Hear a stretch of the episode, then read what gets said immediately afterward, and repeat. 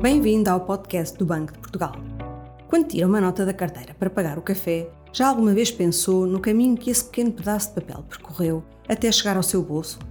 Sabia que pode ter sido uma viagem de milhares ou de apenas meia dúzia de quilómetros?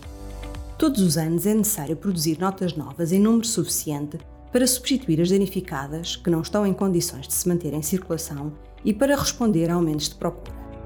Se for uma nota de 5 euros, pode vir de muito perto. A sua produção tem sido frequentemente atribuída ao Banco de Portugal. Esta é uma das notas que os portugueses mais usam, tal como as de 10 e 20 euros.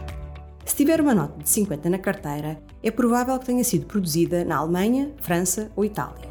No conjunto da zona euro, são mais usadas as notas de 20 e 50 euros. Definidas as necessidades de produção de notas, os 19 países da área do euro dão indicações ao Banco Central Europeu sobre as denominações que pretendem produzir.